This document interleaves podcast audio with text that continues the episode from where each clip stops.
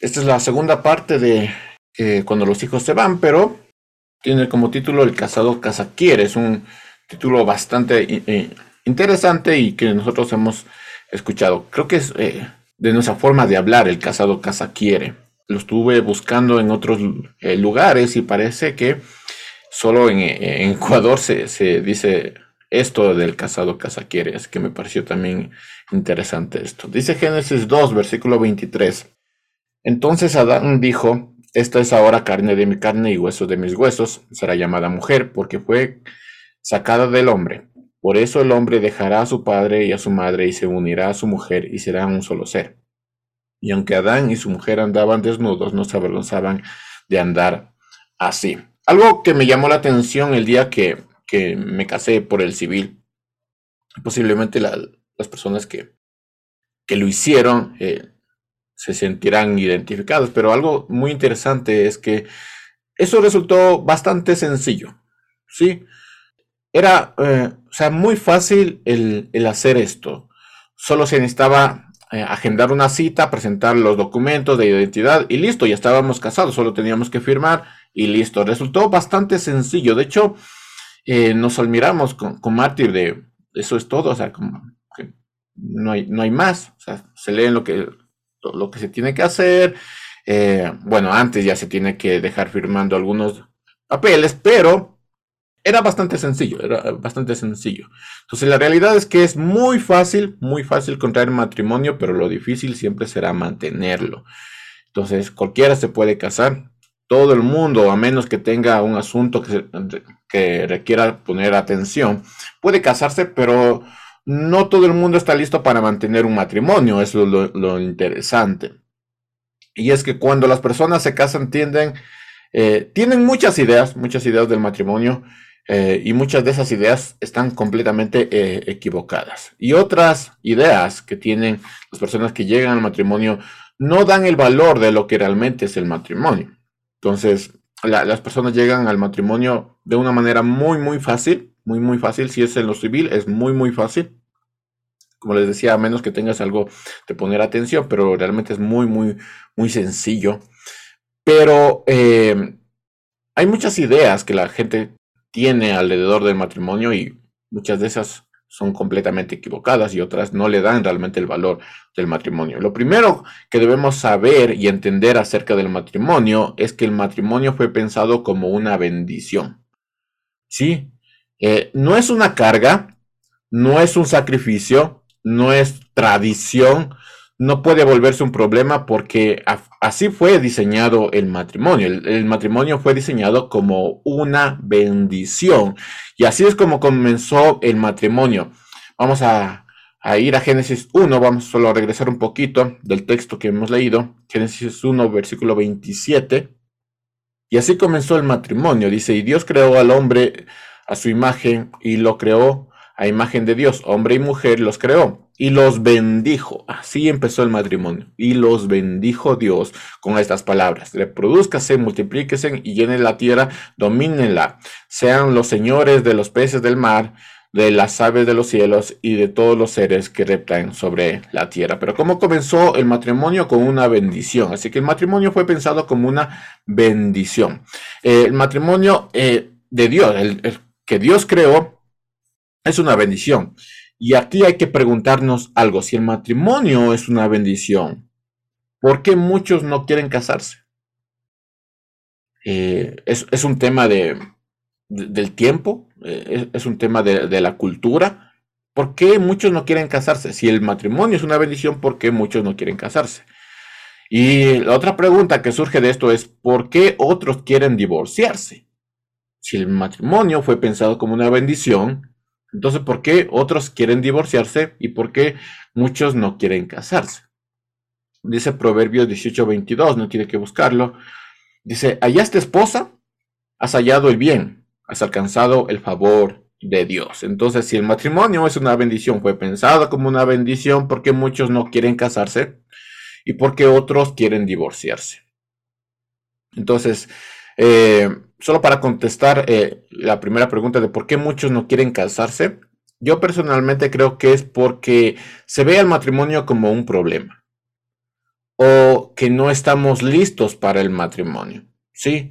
Eh, se piensa de, una edad para llegar al matrimonio, en donde ya cumpliste tus estudios, ya terminaste tu carrera, ya estás listo para trabajar, pero eh, la, realidad es que los años pasan, sí, los años pasan, los años pasan y, no quieres casarte, no, no piensas en casarte, no pones una, fecha, entonces no, no, llega ese momento, sí pasa, pasa el tiempo y no llega eh, ese momento. Antes pues no había eh, el tema de las universidades, entonces se pensó en matrimonio no para terminar la universidad, no para tener un trabajo, no para, para terminar la carrera. Sí es bueno, sí, sí es muy, bueno tener ese tipo de cosas, pero el matrimonio está, es completamente separado de, ese tipo de, de cosas. ¿Por qué muchos no quieren casarse? Porque se ven al matrimonio como un problema. Y eso nos lleva a la siguiente pregunta. Si el matrimonio es una bendición, ¿por qué esta bendición resulta ser un problema? ¿Y por qué las personas que están eh, casadas quieren divorciarse o piensan en divorciarse si, si el matrimonio es una, una bendición? Lastimosamente muchos matrimonios empiezan por una atracción física, emocional, y no basado en lo que realmente significa el matrimonio. Y ese es el problema. Muchas personas llegan al matrimonio teniendo muchas ideas acerca del matrimonio y muchas de esas ideas son completamente equivocadas. ¿Sí? Otras lo ven como una tradición, no sé, algo que tienes que cumplir y aquí ya llegó la edad, que ya te sientes solo, pero eh, son, ideas completamente eh, equivocadas. Entonces llegan al matrimonio eh, no basado en lo que realmente significa el matrimonio. Y al final terminan queriendo divorciarse. Hace algunos días yo había compartido una frase, una frase que me pareció perfecta, que dice, eh, si quieres estar libre para servir a Jesús, no cabe duda, quédate soltero. El matrimonio consume mucho tiempo, pero si quieres ser más como Jesús, no puedo imaginar algo mejor que, que casarse. Estar casado te obliga a enfrentar asuntos de tu carácter que jamás tendrás que encarar estando solteros. Entonces, eh, el matrimonio sí, fue pensado como una bendición, es una bendición. Y si tú quieres ser más como Jesús, quieres entender esto, cásate. No, no vas a poder entender esto soltero. ¿Sí? A menos que ya tengas el don de la soltería, que lo dudo mucho, eh, cásate. Si no, no vas a entender lo que Jesús pensaba de la iglesia y cómo se relacionó Jesús con, su iglesia. Y, y, viceversa, claro. Ahora, con todo esto, de ninguna manera estoy presionando a nadie a casarse. Nadie está obligado a casarse. Pero es necesario que, empecemos viendo al matrimonio como, como, es. El matrimonio es una bendición. Y esto para eh, los que algún día quieren casarse, o sea, los hijos solteros para los que están supervisando también a esos hijos solteros, a los que están criando a esas personas que algún día se van a casar, es decir, a, los padres. Este mensaje es para, para todos. Ahora, ¿por qué digo todo esto?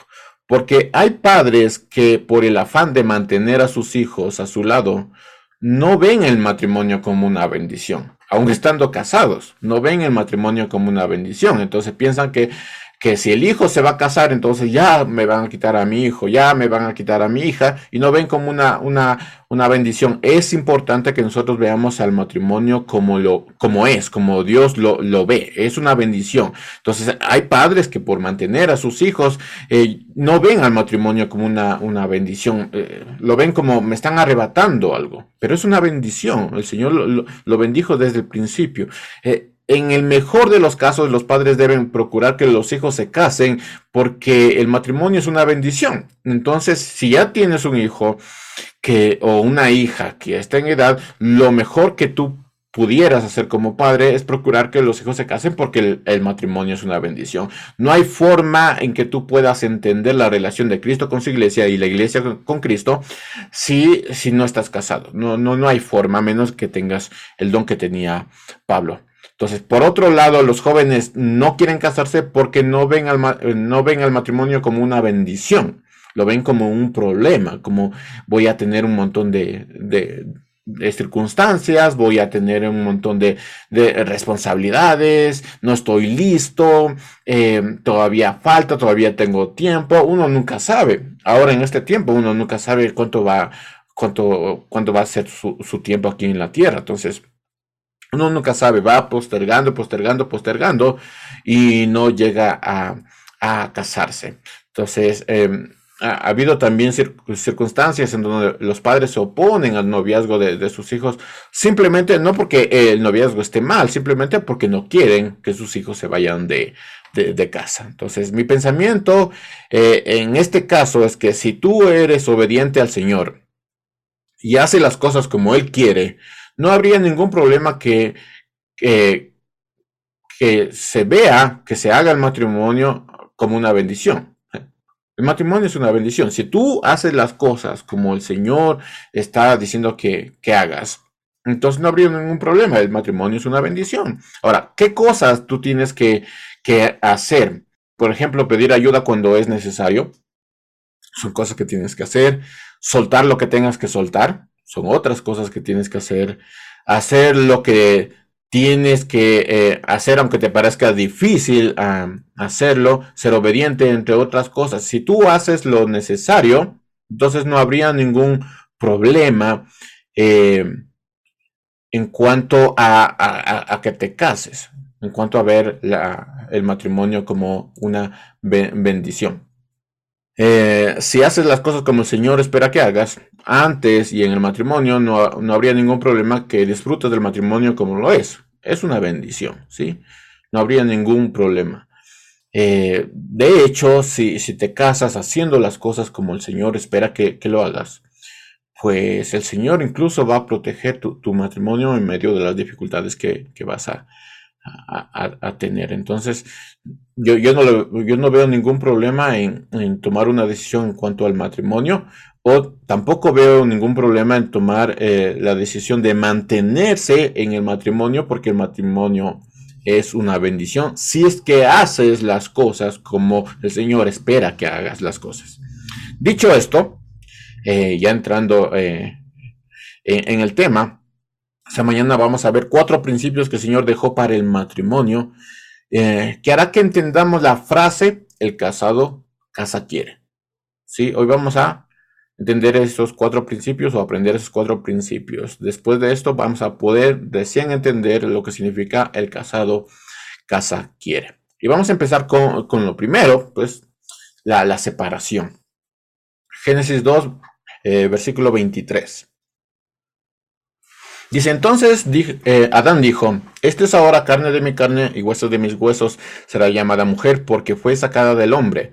Por eso el hombre dejará a su padre y a su madre y se unirá a su mujer y será un solo ser. Para que el matrimonio funcione, tienes que separarte. ¿eh? Esa es la, la clave. No solo dejar a los padres, sino también dejar a la familia en general. Solo así vas a poder, eh, poder formar tu propia familia. Si no te separas, entonces no vas a poder formar una, una familia eh, con, tu esposo o con tu esposa. De hecho, esto es lo primero que debe ocurrir para que el matrimonio funcione, o sea, la separación. Si tú quieres que tu matrimonio funcione, tiene que haber una separación de, de los familiares, de papá y mamá. Y es bueno que las dos partes entiendan esto.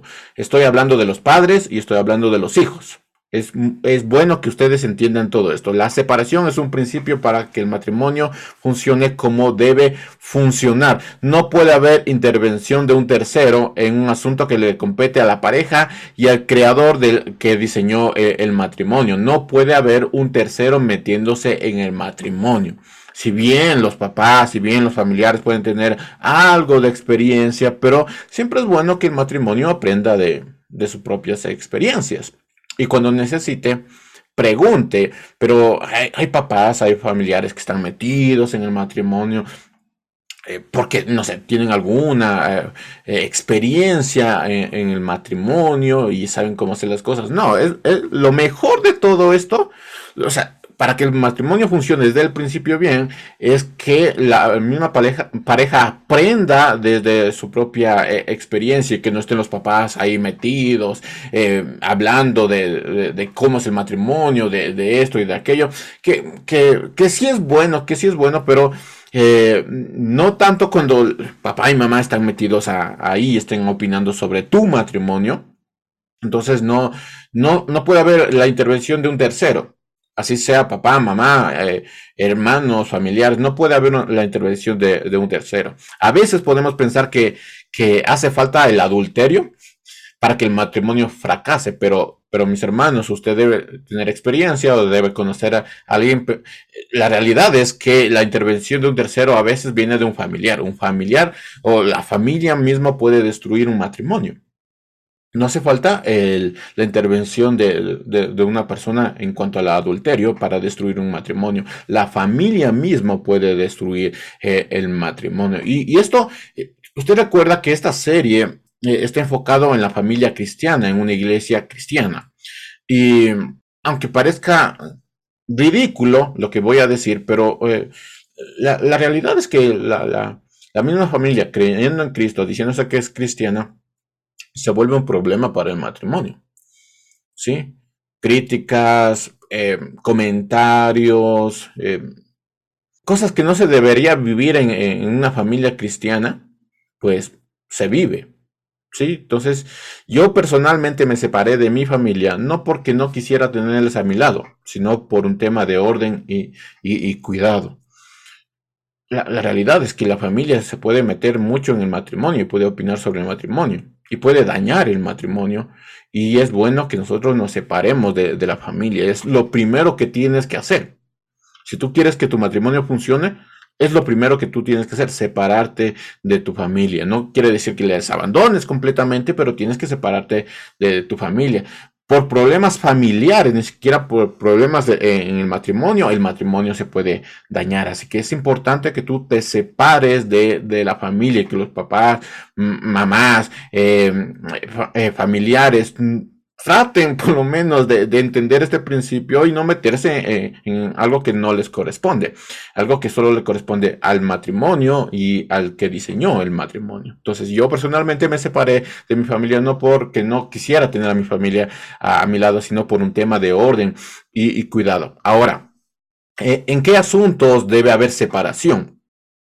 Hay por lo menos tres, tres asuntos voy a mencionar también un cuarto, pero usted debe entender que hay eh, el asunto emocional.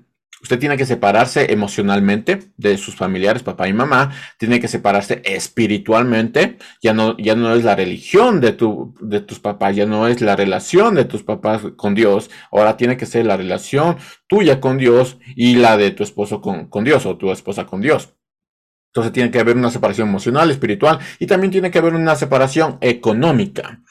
Si, bien los padres nunca van a dejar de ayudar a, los hijos, porque así son los padres, hay un meme de ahí de cuando uno como hijo llega a la casa de los padres sin nada y, termina yéndose con, un montón de, bolsas, así, con, plata, ¿no? Con, un montón de, cosas que los padres mandan. Entonces, eh, los padres nunca van a dejar de ayudar a, sus hijos porque los padres son así. Aún, eh, aún económicamente los padres siempre quieren ayudar a, los hijos cuando aún, estando casados. Pero eso no quiere decir que el matrimonio debe depender económicamente de la bondad de, sus padres. Si los padres ayudan y quieren ayudar a sus hijos, está bien, pero eso no significa que deben depender económicamente de la bondad de sus padres.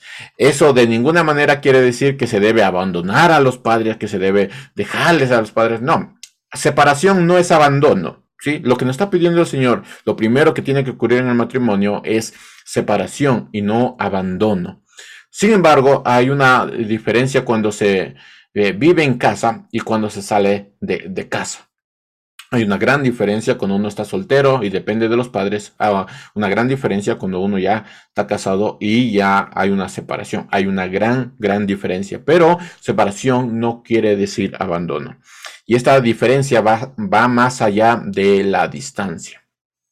Ahora, y aquí déjenme hablarles de un mito que generalmente viene cuando hablamos de la frase el casado casa quiere. Este es un mito. Yo, yo había escuchado esto por mucho, por mucho tiempo y nunca le había eh, prestado atención eh, hasta que estudié la palabra, ¿sí? ¿Cuál es el mito?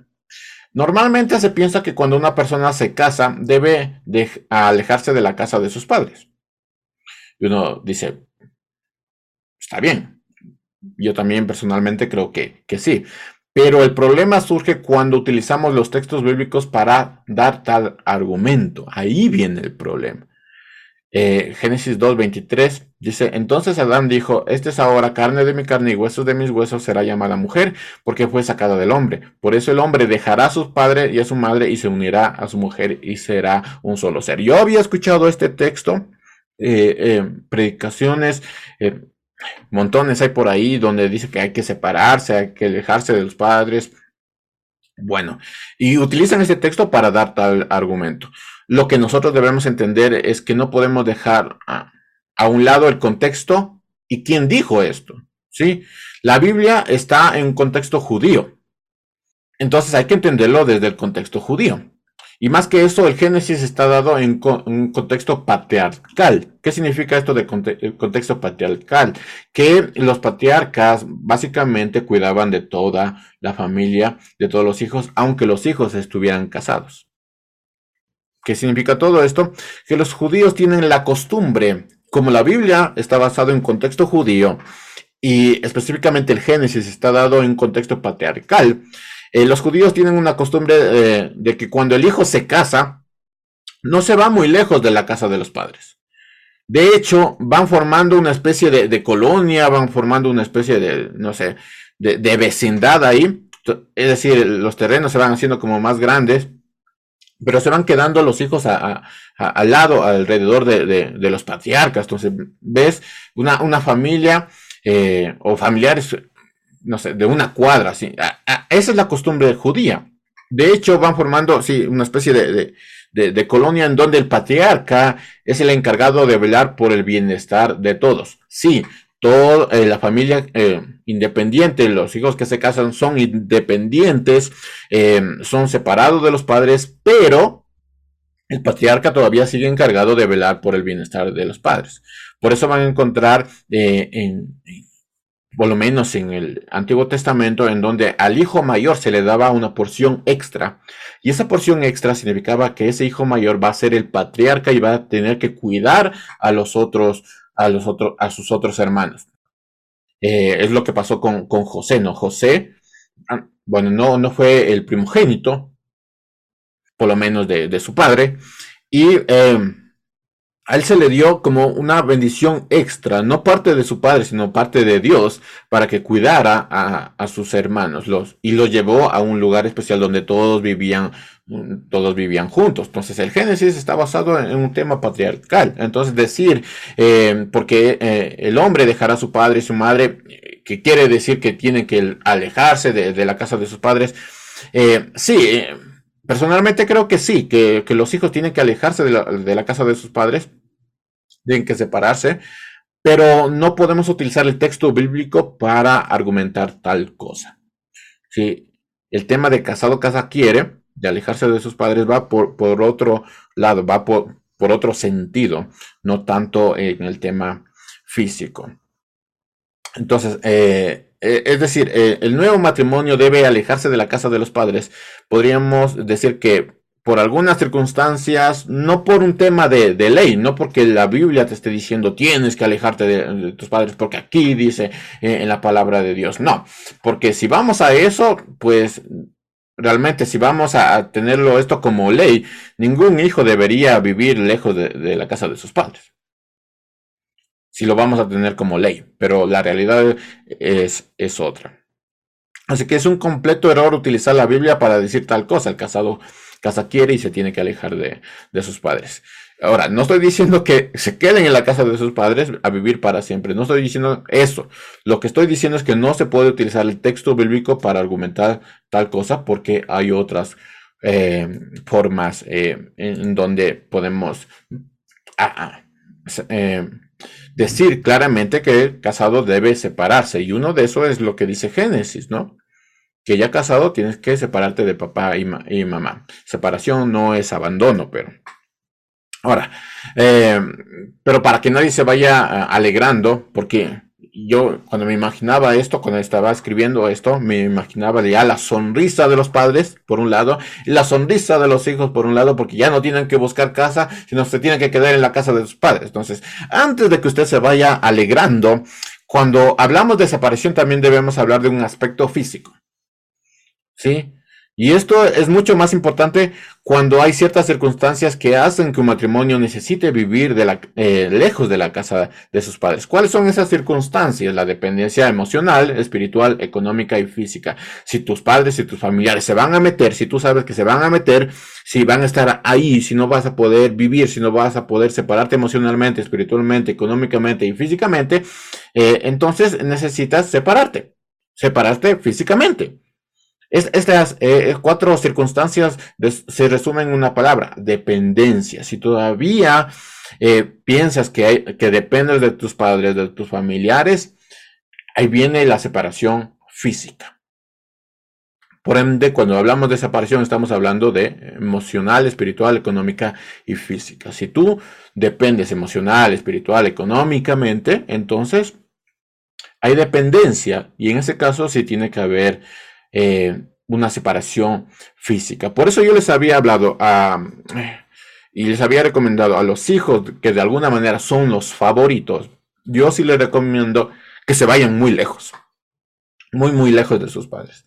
Porque eh, los familiares se tienden a meter en, en, el matrimonio y cualquier comentario, cualquier murmuración, cualquier cosa ahí eh, ya afecta el matrimonio y eso no es lo que el Señor quiere para el matrimonio. El casado casa quiere, ¿sí?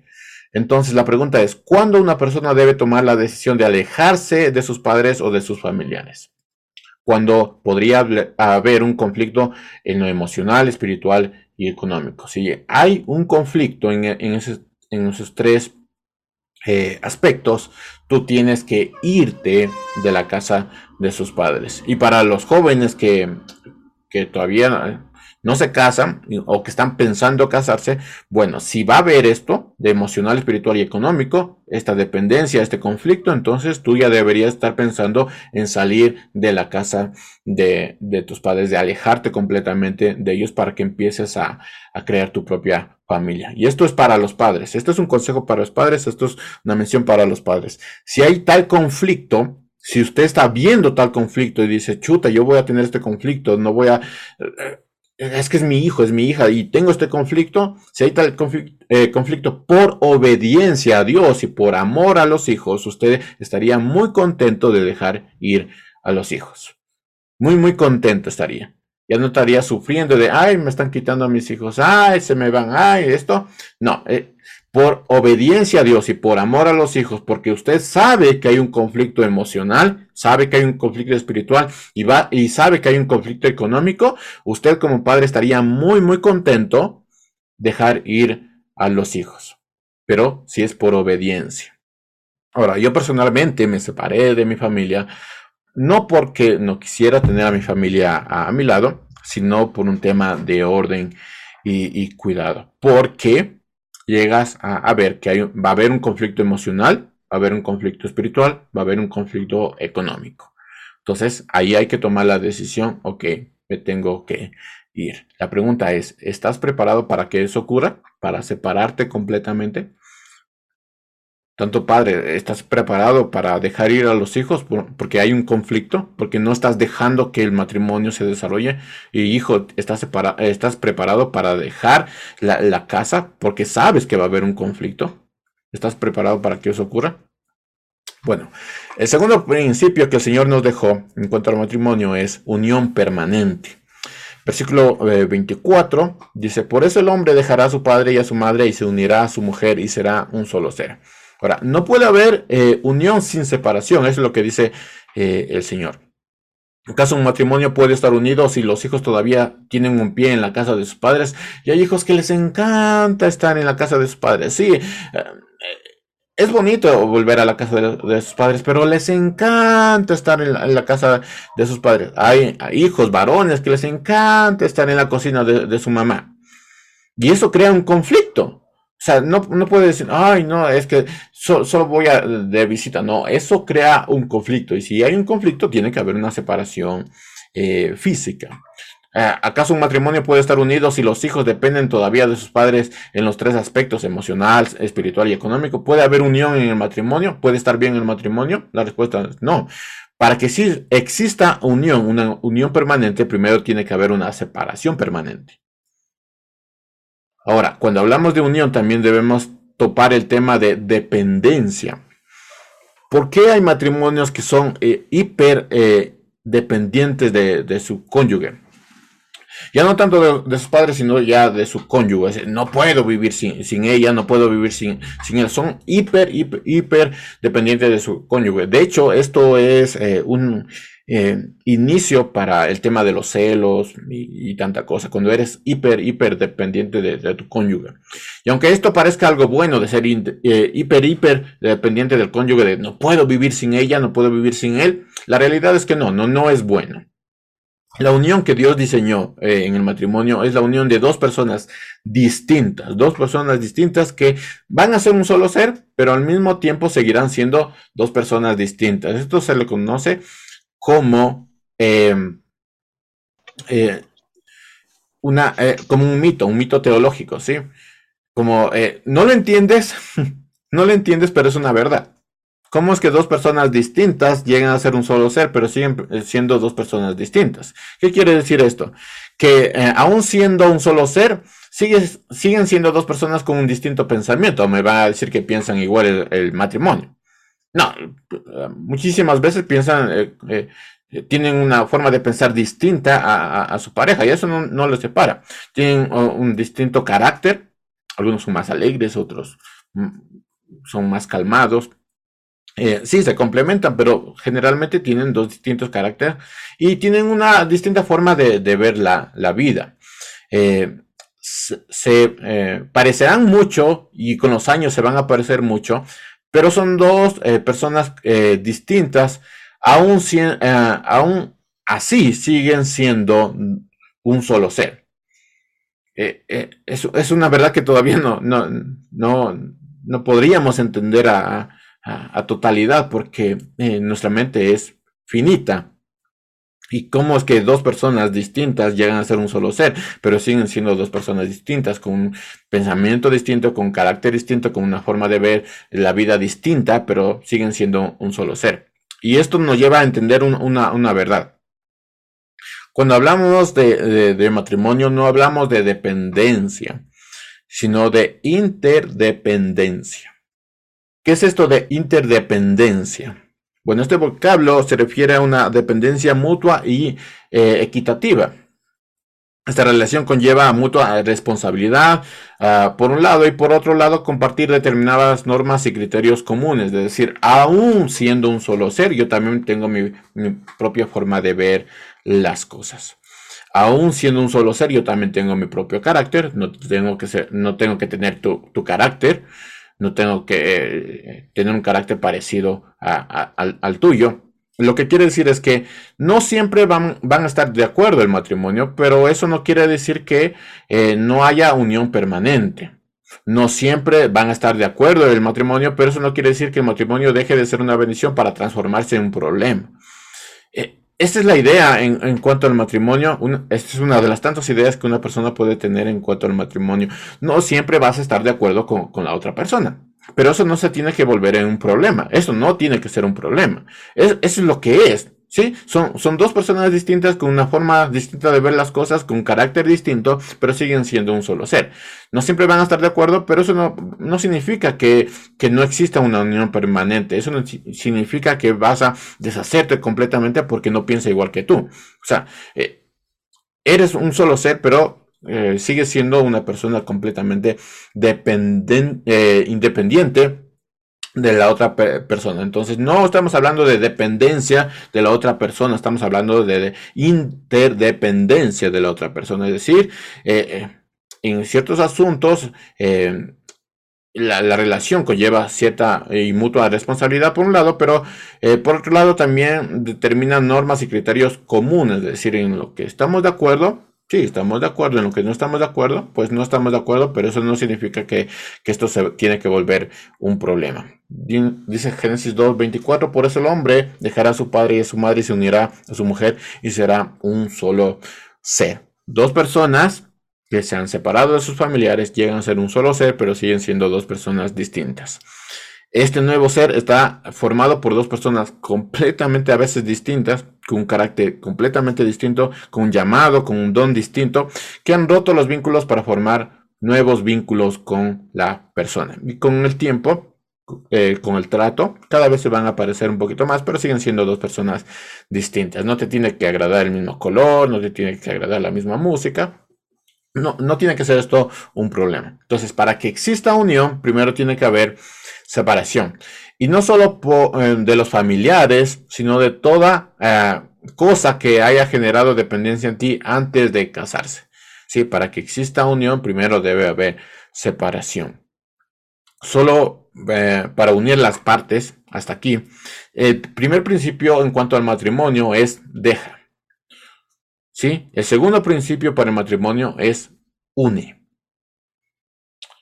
Primero debes romper la dependencia que tenías de los padres y luego debes verte como un, como un ser juntamente con tu esposo o con tu esposa. Primer principio, dejar. Segundo principio, unir.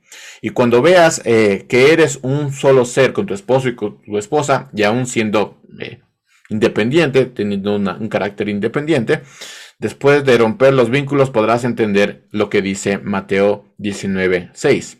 Dice, así que ya no son dos, sino un solo ser. Por tanto, lo que Dios ha unido, que no lo separe nadie.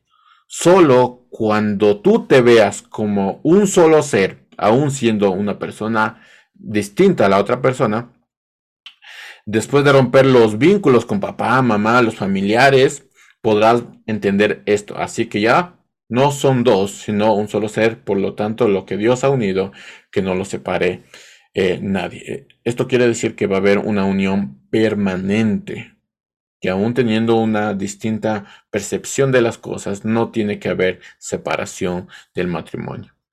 Tercer principio, no debe haber vergüenza. Versículo 24, por eso el hombre dejará a su padre y a su madre y se unirá a su mujer y serán un solo ser. Y aunque Adán y su mujer andaban desnudos, no se avergonzaban de andar así. Supongo que estaban, que no estaban gorditos. Por eso no, estaban avergonzados. Ah, quiero empezar con ah, eh, este principio, mencionando este principio con una verdad. Eh, no hay nada más hermoso en el matrimonio que empezar el matrimonio sin, sin nada de qué avergonzarse. Sí, no hay nada más hermoso que llegar al matrimonio y decir, ¿sabes qué? No tengo nada que, que de qué avergonzarme. No hice nada eh, en el pasado, me guardé para ti. Eh, tú eres el primero, tú eres eh, la primera. No hay nada más hermoso que llegar al matrimonio sin nada que, ah, de qué avergonzarse. Ahora, entiendo que muchos matrimonios pueden mantenerse unidos como el Señor manda, aún teniendo una historia detrás.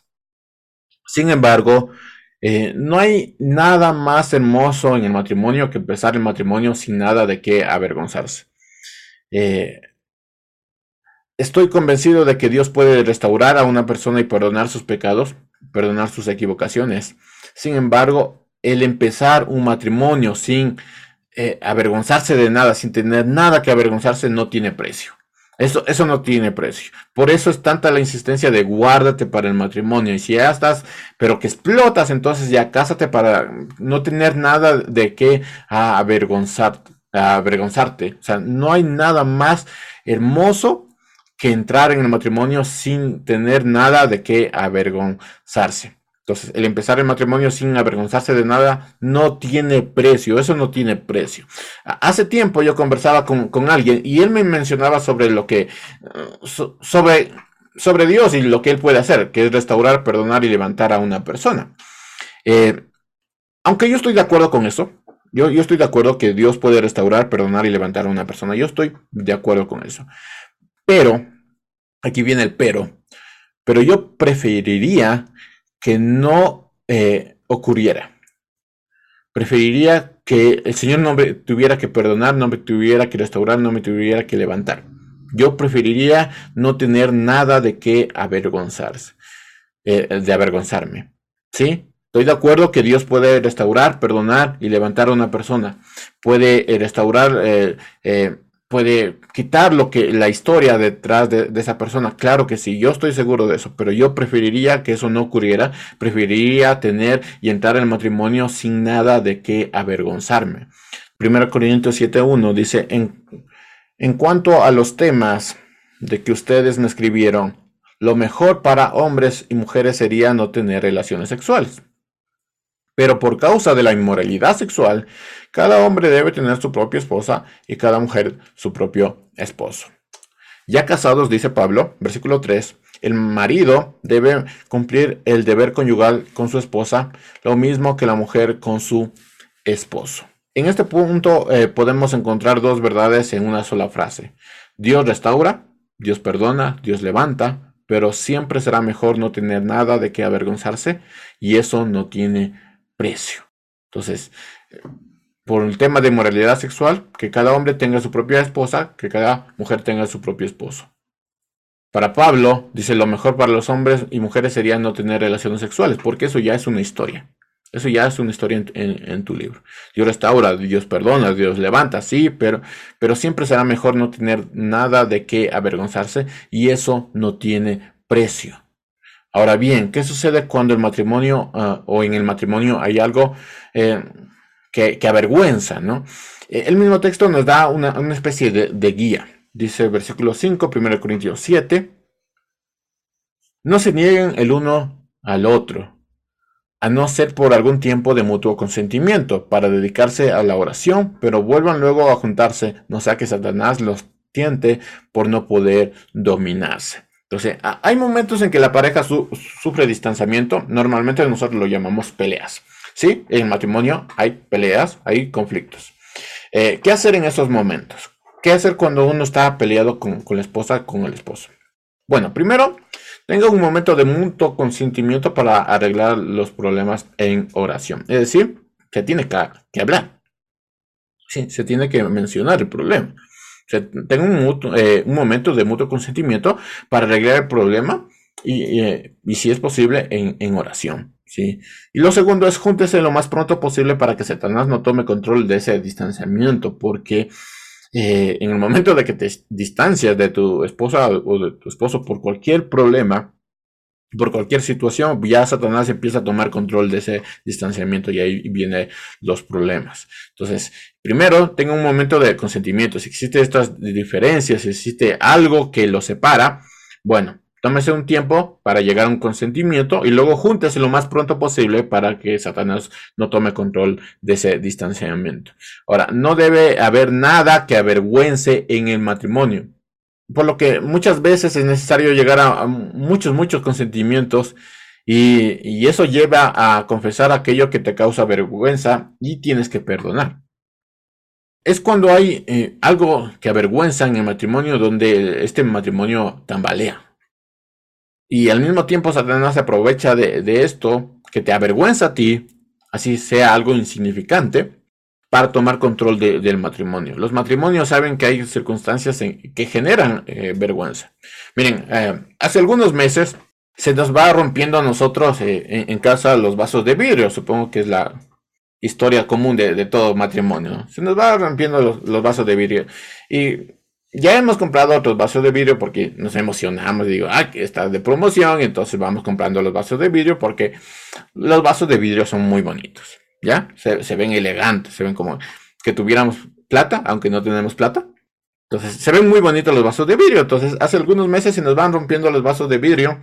Y la verdad es que, aunque a, a mi esposa también se le rompe, a mí me da vergüenza que ella se entere de que ya no hay más vasos que romper se me rompe uno, ya vas escondiendo el, vaso, ¿no? Y ya quieres botarlo para que, para que no se den cuenta. Se, dan cuenta que es algo sumamente eh, eh, insignificante, es un vaso, ¿no? Es un, vaso que puede costar un dólar, pero esas cosas te avergüenzan y tratas de, ocultar para que no, no, no sé, no te diga nada, pero más allá es, la vergüenza, ¿no? La vergüenza de que ya se te rompió otro, otro vaso.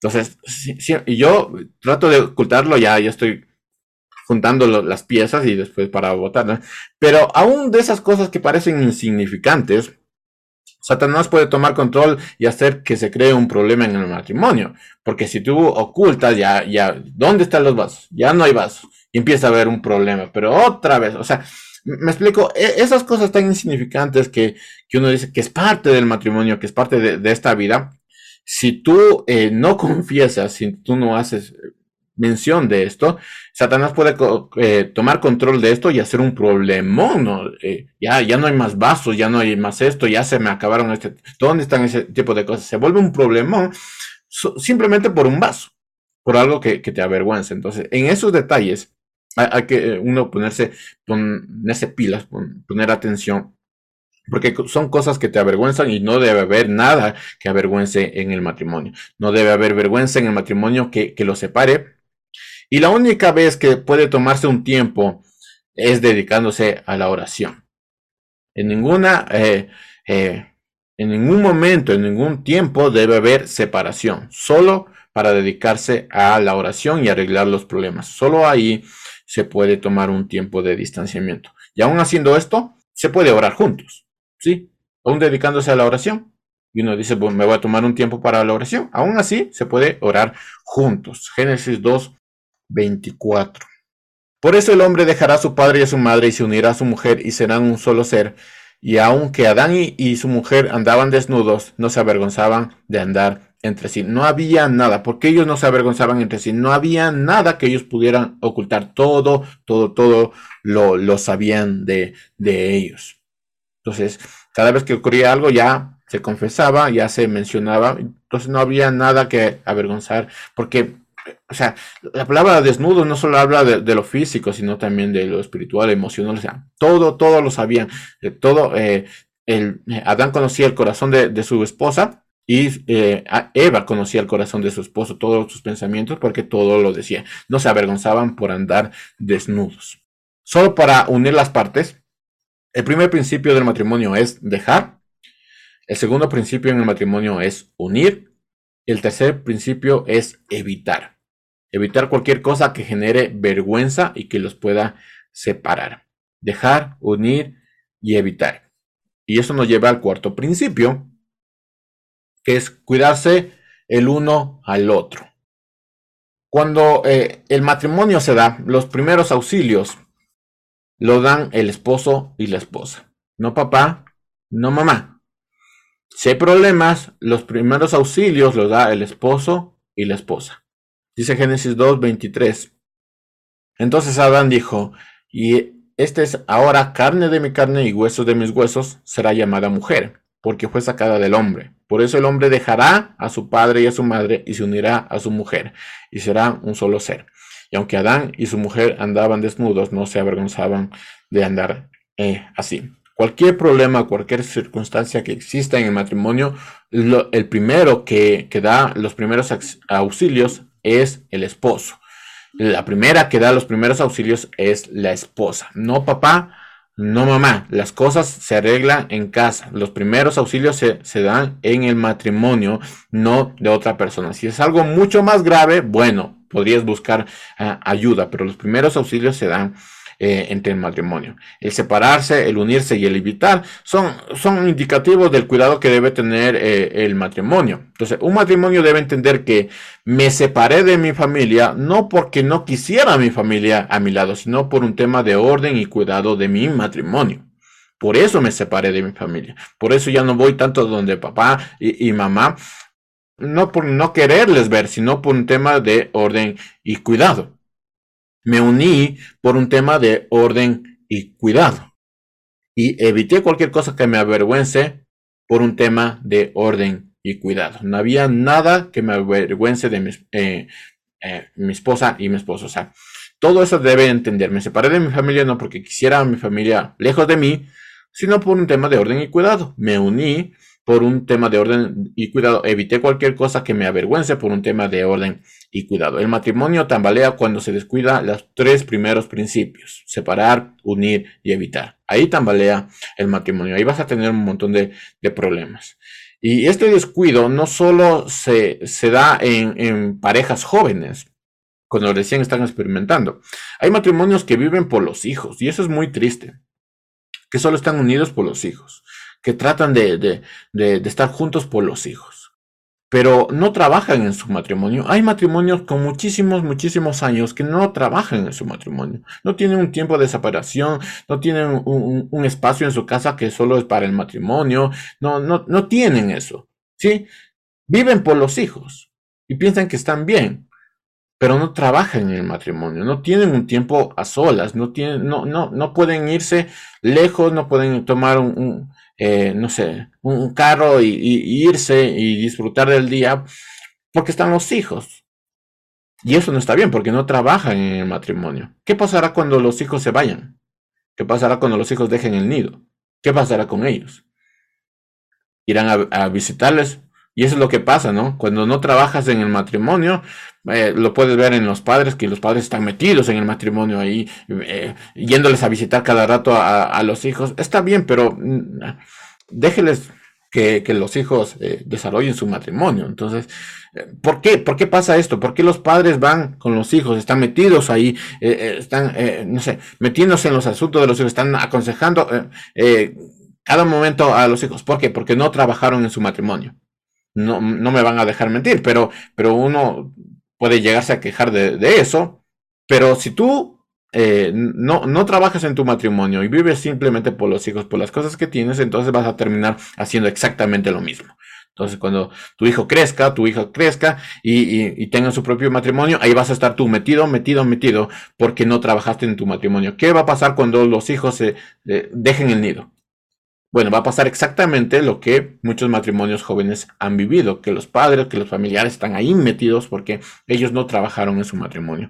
Eh, eh, están suficiente eh, suficientemente unidos para soportar ese día cuando los hijos se vayan, cuando se queden solos, están lo suficiente, suficientemente unidos, han trabajado lo suficiente en, su matrimonio, pueden vivir sin, sin, sin los hijos, pueden hacer algo sin los hijos o buscan o van a buscar o buscarán la, forma en que los hijos permanezcan eh, a, su lado, aun sabiendo que el casado casa quiere. ¿Qué va a pasar cuando eso suceda? Bueno, el matrimonio que vive por los hijos y no trabaja en, eh, en su propio matrimonio, cuando los hijos dejen el nido, no van a saber qué hacer porque no trabajaron en el matrimonio. Esto no solo es para parejas jóvenes, sino para parejas que tienen muchísimos años, que viven por los hijos, pero no tienen, no trabajan, no cuidan su matrimonio. Con esto termino. Separar, unir, evitar y cuidar. Son los cuatro principios que nosotros tenemos en cuanto al matrimonio que el Señor nos ha, dejado. Los tres primeros principios los tenemos en los textos que habla del matrimonio, del primer matrimonio, y el cuarto principio une todos esos principios. Tanto los padres, los hijos y el matrimonio debe recordar estos cuatro principios, separar, unir, evitar y cuidar, para así poder entender que el casado casa quiere y el casado necesita una casa, necesita separarse, necesita unirse con su esposa o su esposo, necesita evitar cualquier cosa que avergüence y necesita cuidar su matrimonio. El casado necesita una casa. Dice Proverbios 18:22, hallaste esposa, has hallado el bien, has alcanzado el favor de Dios.